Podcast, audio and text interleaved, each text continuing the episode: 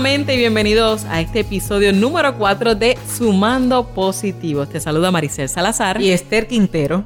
Y hoy vamos a vencer el sentimiento de culpa. Y es que Maricel, como ser humano que eres, seguramente como todos hemos cometido errores y en algún momento, a ti que me escuchas, has fallado o has realizado una acción de la que te has arrepentido. Lo que usualmente es conocido como ese sentimiento de culpa es un sentimiento que experimenta quien tiene conciencia de que cometió un error. Lo que llaman muchas personas sentimiento de culpa tiene sus beneficios, pero también tiene sus daños. Y en ocasiones es autoimpuesta y en otras pues no las asignan, pero la aceptamos. Así que comencemos hablando sobre los beneficios y esos daños del llamado sentimiento de culpa. Maricel, para que se presente lo que llaman sentimiento de culpa, primero es importante que se despierte la conciencia. Así que si estás sintiendo culpa, esa conciencia se despertó. Por lo tanto, el primer beneficio es crear conciencia de que algo, tú ponle el nombre a que es ese algo, pero ese algo no estuvo del todo bien. Y en la mayoría de las ocasiones se sabe la acción específica que despertó ese sentimiento. Así que recordamos que estar consciente implica que estamos en alerta. Esto es similar a discutir con alguien pensando en lo que le dije, o como cuando niegas una ayuda, lo que no hice o lo que pude haber hecho. Y es básicamente lo que pasó por mi acción. Es correcto, Maricel. Y la permanencia de ese sentimiento justamente es lo que permite la reflexión. Fíjate que si el sentimiento llega, te sientes como llaman culpable, el sentimiento llega y se va, el despertar de la conciencia pierde fuerza. Y el beneficio de ese sentimiento sería sumamente superficial. Esto lo observamos también como cuando comenzamos una tarea y no la terminamos. Como quien inicia un tratamiento o una dieta los lunes y solamente lo sigue los lunes, el primer día. Eh, también como quien cocina, pero nadie come y se pierde. A mami le molestaba que pasara eso y ahora de adulta yo entiendo el por qué.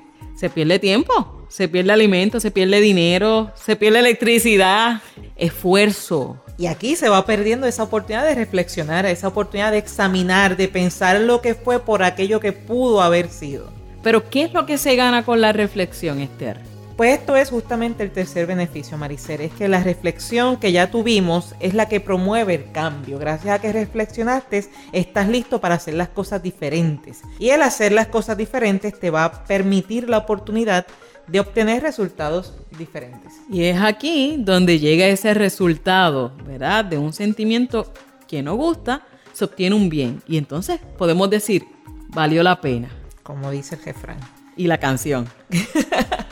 Y es que fíjate que el cierre está en manos de la permanencia y para ello el cuarto beneficio es el compromiso, porque tras ver esos nuevos resultados existe el deseo de mantenerlos y ahora tienes la conciencia y la nueva acción constante. Aunque aquí hablamos de cosas positivas, podemos discutir la parte negativa del sentimiento de culpa es bueno discutirla porque va a ser necesario al momento de justamente comenzar a sumar positivos. Y el primer aspecto negativo del llamado sentimiento de culpa es la hiperreflexión. ¿Qué es eso, Maricel? Es pensar demasiado y de forma no productiva. Cuando te quedas pensando, pensando y pensando y ese pensamiento no te está dando ningún resultado. Y en secuencia tenemos el autorreclamo, ese reclamo constante que tampoco te está dando resultados. O sea que no tan solo estás pensando demasiado sobre un tema, sino que te estás reclamando y aún no tienes ningún resultado sobre esa acción. De igual manera, tenemos esa conciencia con filtro negativo. Y es cuando estamos alerta solamente a aquello que no has hecho bien, aquello que no te gusta. Estás bien alerta a los desaciertos, estás bien alerta a los errores. O sea que pase lo que pase, Tú tienes un filtro que solamente permite que llegue a tu mente aquello que no hiciste bien o aquello que no hiciste de la manera en la que lo estabas esperando. Y por último, la inercia. No saber qué hacer o por el contrario, decidir no hacer o hacer con temor. Así que cuando experimentamos culpa, pensamos demasiado, nos reclamamos, tenemos el filtro negativo donde solamente nos damos cuenta de nuestros errores y por último, la inercia, o no sabemos qué hacer o actuamos con temor. También está, y lo mencionamos anteriormente, la culpa autoimpuesta, pero también está la culpa asignada y que aceptamos. Como dice el refrán, la culpa es huérfana. Nadie quiere ser la persona que se responsabilice. Existen personas que se culpan constantemente, como también existen personas que aceptan culpas que otro le adjudica. Y a diferencia de que otro adjudique, vamos a comenzar con esa culpa que es autoimpuesta.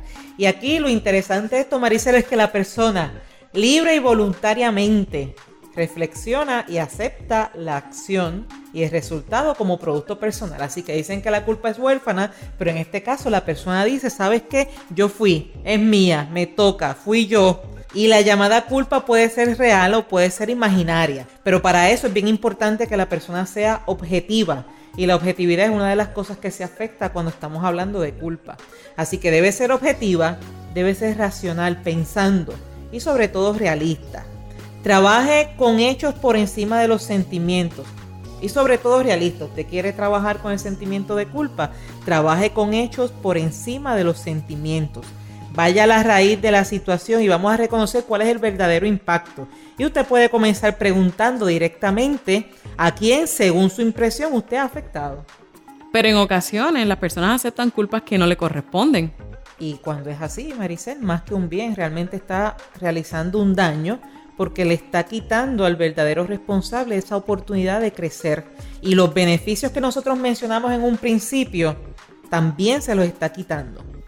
Ok, Esther, quiere decir que si yo me adjudico una responsabilidad que tú hiciste, no te voy a dar esa oportunidad de aprendizaje. Y no tengo por qué reflexionar sobre algo que yo no he hecho.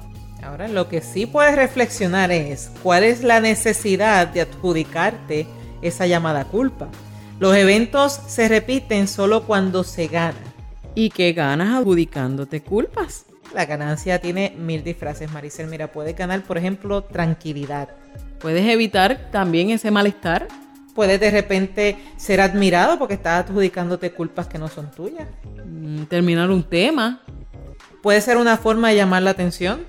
O en fin, describe o utiliza el adjetivo que más entienda. Lo que tenemos que preguntarnos es culpable o responsable. Y cómo manejar cuando en lugar de decir fui yo, hay personas diciendo fuiste tú. Y como bien dice el refrán que mencioné, la culpa es huérfana y según hay quien gana adjudicando esas responsabilidades que no le corresponden, existe quien va por la vida irá repartiendo culpa, señalando acciones de otro. Eso es muy cierto, es muy común y realmente cuando nos encontramos con este tipo de situación, estamos trabajando con personas con necesidad de un alivio personal. Porque fíjate que la culpa implica reflexión. Y la persona no desea pasar por ese proceso, ya sea por pereza, a veces nos, nos cuesta pensar, puede ser por temor a resultados, si yo me pongo a reflexionar, quizás tengo unos ajustes que hacer y en este momento no me interesan, porque implica un cambio que quizás no deseo hacerlo. De igual forma existe quien asigna culpas para despertar en otros sentimientos erróneos y dar paso, mira, un poquito a la manipulación que es esa forma de obtener de ti aquello que yo deseo y por alguna razón todavía no lo he conseguido. Y hemos estado usando la palabra culpa como una forma de mantenernos centradas en el tema por ser esa palabra la que popularmente se expresa. Sin embargo, la palabra que promovemos para manejar la llamada culpa de forma satisfactoria es la palabra responsabilidad, que viene del inglés responsibility. Y si lo dividimos es responsibility. Y las palabras tienen poder y es mejor identificar la responsabilidad porque esta es la oportunidad de responder versus la culpa que no hay un espacio para tomar acción. Y en esos casos, cuando te sientas culpable o cuando te asignen culpas, cuando estés repartiendo y gran parte del paquete te tocó a ti, la gran pregunta es, ¿soy responsable de la acción y de sus resultados? Si eres responsable, responde. Si no lo eres, ese bloque no tiene tu nombre Deja que el verdadero dueño se encargue porque el verdadero dueño también necesita aprender. Definitivamente. ¿Y qué te parece si haces una lista de aquellas cosas por las que te sientes culpable? Ante cada una, responde, ¿realmente soy responsable? Si la respuesta es sí, haz un plan de acción. Determina, establece cómo vas a responder. Si la respuesta es no, Libérate, libérate de ese sentimiento que no te pertenece y emplea ese tiempo, pensamiento y energía en aquello que sí te lleva a un resultado positivo. Así vences la llamada culpa, obteniendo de ella el beneficio que implica y sobre todo siempre recuerda escribir más allá de simplemente hacerlo en tu mente. Y ya cuando estás escribiendo esa lista, aprovecha y envíanos un correo electrónico a Sumando Positivos para recomendaciones, sugerencias o síguenos en Facebook. Danos like. También en YouTube. Recuerda que puedes suscribirte a nuestro canal en SoundCloud y también puedes suscribirte en iTunes o síguenos en Twitter. Sumando Positivos. Esther, como siempre, danos un adelanto de lo que tendremos para el próximo tema.